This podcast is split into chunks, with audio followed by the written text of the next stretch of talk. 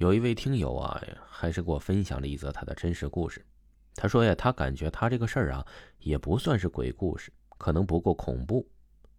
读书高考前的一段时间呢，总是晕倒，大医院都看了，也做了很多检查，都说是没有问题。然后在一位啊会看迷信的阿姨那里看好的，说是有一位将军在跟着他，想要进位，意思啊就是想要进入到他身体里，可以借他嘴巴说话之类的。但是他那时候年纪很小，家里人都说太小了，会影响他以后生活，就没有继位。很多年都是默默的在背后保护他。他要嫁人了，那位将军呢进了会看迷信的那个阿姨的身体里，说要来他的婆家，只要每早三杯清茶，三炷清香，这样他就一直在他在的地方。去年七月份吧。睡到半夜，自己突然感觉人不对了，闹腾着要去死啊，喊着让他躺下，我要走了什么的，差点儿没把他公婆吓死。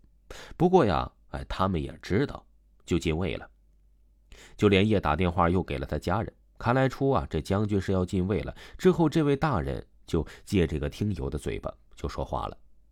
那一晚折腾到凌晨的四五点。然后看到她老公家的祖宗站着跟这个将军在说话。从那以后啊，这听友就可以看到鬼了。还有神仙菩萨，她看到她老公家的祖宗站在她房间里，她就郁闷呐，自己就跟他说：“出去吧，我会害怕的，不用这样管着我们的。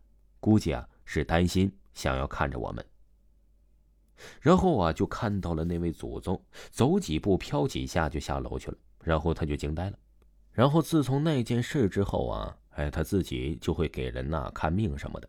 其实啊，也没有那么恐怖，就觉得蛮神奇的，想跟大家仔仔细细的分享一下。其实这黑白无常也是存在的，他们偶尔啊，带着去世人的灵魂，累了也会进入人家的家里休息。不过他们一般不会这么做，会影响人家的。他家里就进来过，也是蛮有礼貌的。奈何桥也是存在的。是那种很纯白的，刻着“奈何桥”三个黑色大字儿。桥下面有条河，有很多的灵魂在飘着。很多灵魂呢是很可怜的，无家可归，衣衫褴褛，估计是没人认领的，还会受欺负的。家里寄宿祖宗看到过家里的祖宗啊，都有那种很多年了，但是没有长大的，穿着古代人的衣服。帮人家看呢，也看到过年纪很大的很多老爷爷还未过世。是因为家里的祖宗做过好事被保护着的，还有家里的祖宗牌位位置放错，祖宗不满意的，家里菩萨位置放错，家里不是很太平的。这听友啊，全部都看到过。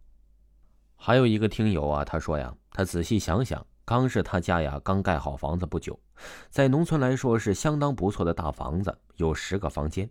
那是一个夏季艳阳高照的中午。听友正读小学，也就是十岁左右。中午回家吃饭，他是从房子的北门进去的。当时啊，就听见四五个妈妈那样的女人在说笑。只听到有一个人说：“呀，你们今儿都吃啥好的了？啊？我可是吃到不少好吃的呀。是吗？我呀也不错，也不比你差呀。”又一个人又插话：“都来听听我吃到啥了，说怎么样的。”就这时啊，这听友就不耐烦了，咋没听见妈妈声啊？心里那个气呀，他都饿晕了，一下子推开门，不再听门风了。可眼前呢，我傻了，这都啥呀？都是老母鸡呀！人呢？人呢？妈妈妈妈的，他就大声的喊了起来，鸡都吓跑了。等他的妈妈回来了，他就迫不及待的讲着他听到的，可他不信。不过，不知多久，鸡也不怎么下蛋了。妈妈要杀了吃肉，他拦着说：“呀，妈，他们会说话的，别杀他们了啊。”他的妈妈然后啊就对着鸡说：“呀，你们呢是杨家的一道菜，小鸡小鸡你别怪，阎王爷那里有安排。”鸡是死不瞑目的看着他，妈呀，他死不瞑目的对着他嚷嚷着，直到现在呀，这听友都不吃鸡肉，也不允许这个鸡呀在餐桌上出现。听众朋友。本集播讲完毕，感谢您的收听。